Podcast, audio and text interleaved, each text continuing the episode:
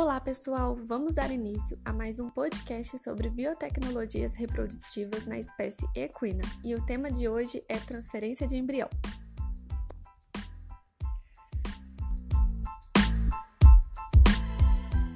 Então vamos lá, pessoal! Agora de início, para ficar mais fácil de entender, vamos imaginar duas egos.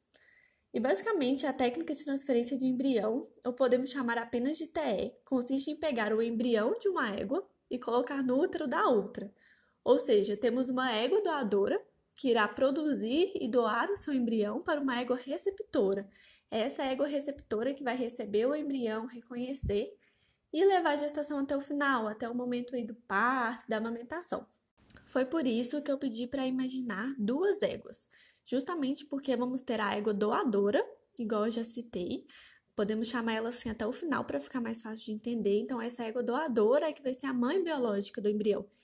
E a égua receptora, que vai ter a responsabilidade de fazer a gestação desse embrião. Mesmo ela não sendo a mãe biológica, ela que vai ter toda essa responsabilidade de fazer gestação, o parto e posteriormente a amamentação. Então, essas são as duas éguas. E para ficar clara, até o final, vamos manter esses termos aí: égua doadora e égua receptora. E só para vocês terem uma noção, assim, um pouquinho sobre a história dessa biotecnologia, o primeiro relato com sucesso da TE em equinos aconteceu na década de 70 no Japão, mas ela só foi descrita no Brasil em 1987. De lá para cá, essa biotécnica tem sido cada vez mais estudada e foi aprimorada ao longo dos anos.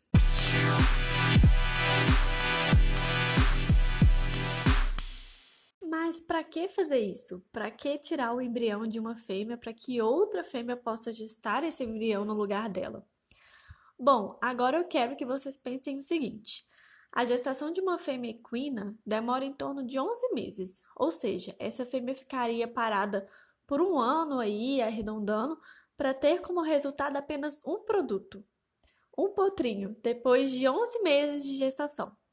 Então, se a gente pensar que a égua doadora possui um alto valor zootécnico e que queremos que ela produza o máximo de descendentes possíveis na sua vida útil, com o intuito também de produzir potros de alto valor, se a gente tirar a responsabilidade da gestação propriamente dita dessa égua, teremos muitas vantagens.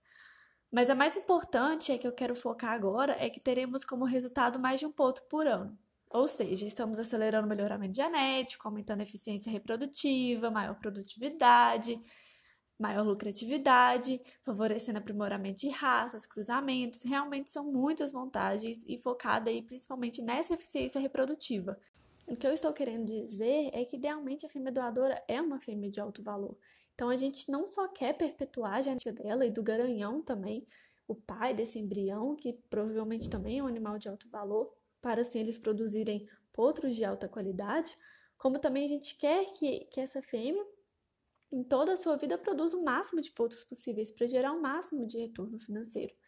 Então, qual que é a ideia da, da técnica da transferência de embrião? É que se a gente retirar o embrião dessa fêmea, ela vai voltar a ciclar, vai ovular novamente, e assim a gente vai ter uma nova oportunidade de produzir um novo embrião ali logo em seguida.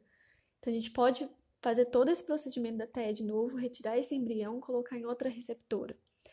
Ou seja, se ela levasse a gestação até o final, ela só vai produzir um, um potro aí ao longo de 11 meses. Mas se a gente tirar essa responsabilidade dela, tirar todos esses meses que ela ficaria por conta da gestação e deixar ela ciclando quantas vezes ela conseguir, a gente vai ter um pode tirar muitos embriões daí e espera-se também que produzam no final vários potrinhos. Além disso, podemos aproveitar fêmeas que, por alguma patologia ou por, por causa da idade, por exemplo, não conseguem levar uma gestação a termo até o final de forma satisfatória e que seria interessante conseguir descendentes delas, ou até mesmo uma fêmea que pratica algum esporte, está sempre em competições e que também seria interessante conseguir descendentes provenientes delas.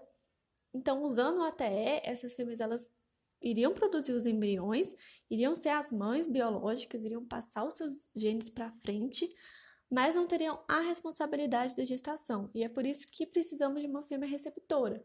Precisamos de uma égua que assuma essa responsabilidade por outra, para que a gente possa aproveitar aí o máximo possível, ter essa eficiência reprodutiva, maior retorno financeiro e esse melhoramento genético.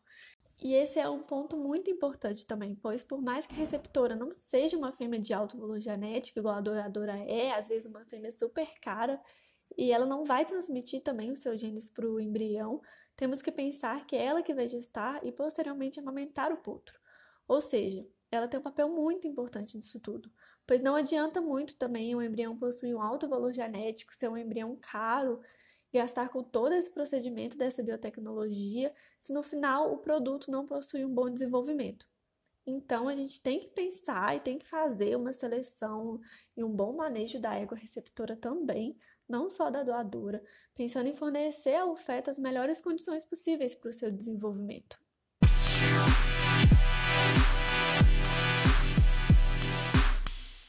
E agora vocês devem estar se perguntando como realmente essa transferência é feita na prática, né? Como ela realmente funciona.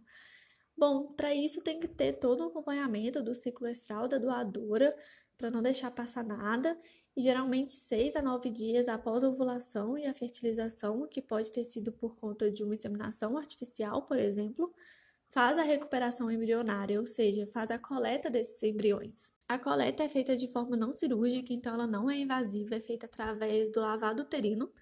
E como o próprio nome diz, a ideia é literalmente lavando o útero com solução aquecida, com o intuito de que o embrião saia nesse lavado em algum momento.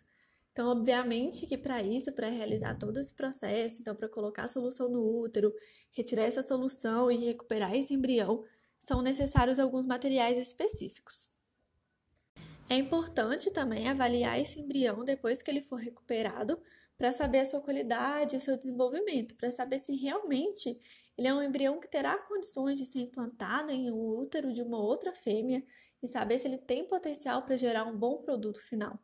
Porque, por exemplo, os embriões de baixa qualidade geralmente eles vão resultar em baixas taxas de prenhez e isso não é desejado. Então, essa avaliação do embrião, já que ele foi coletado antes dele ser colocado né, na, fêmea, eh, na fêmea receptora, ele deve ser avaliado. E para isso funcionar, a gente não pode simplesmente pegar o embrião e colocar no útero da receptora de qualquer forma, de qualquer momento, porque isso não vai funcionar. Porque o que acontece? Quando a fêmea está gestante, o corpo ele se prepara para isso, ocorrem mudanças hormonais para, por exemplo, deixar o útero preparado para manter o embrião e o feto. Então não acontece de uma hora para outra e não vai acontecer sempre. Tem que ter todo um reconhecimento materno, toda uma questão para o corpo se preparar para aquela gestação.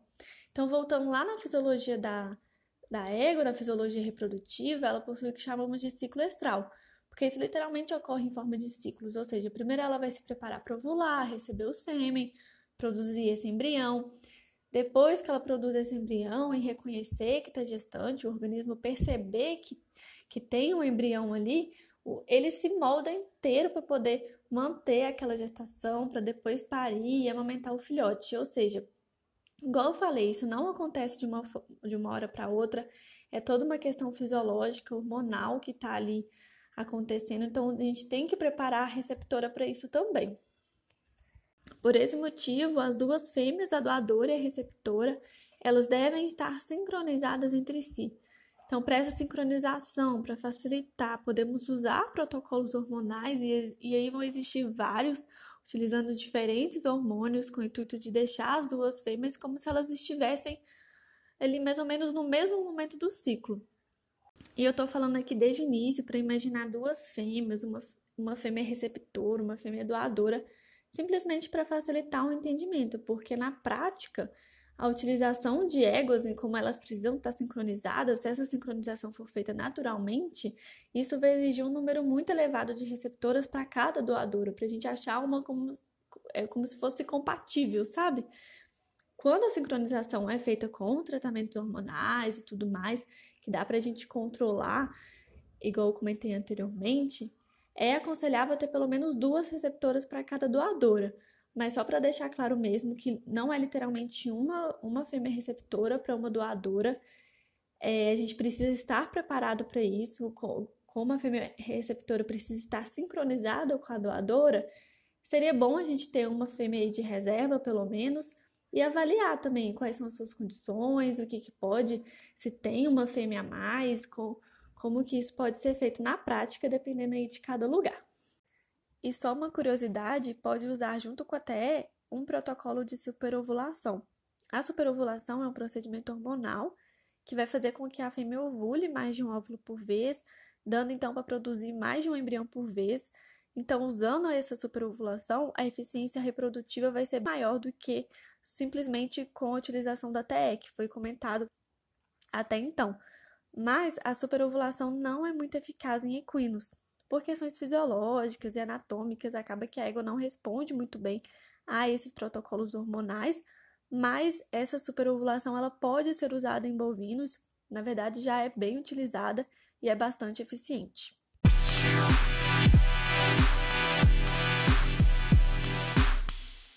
Resumindo então tudo que eu disse até agora, para a gente poder finalizar o nosso podcast, a técnica de transferência de embrião consiste, como o próprio nome diz, em transferir o embrião de uma fêmea para outra fêmea que vai realizar a gestação por ela.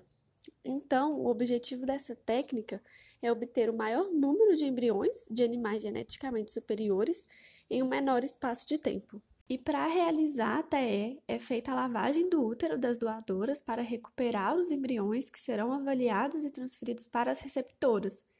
E um passo muito importante para que o procedimento todo dê certo é que a doadora e a receptora devem estar sincronizadas entre si. E para isso, o ciclo estral delas deve ser bem acompanhado, fora também todo o manejo dessas fêmeas, que é muito importante.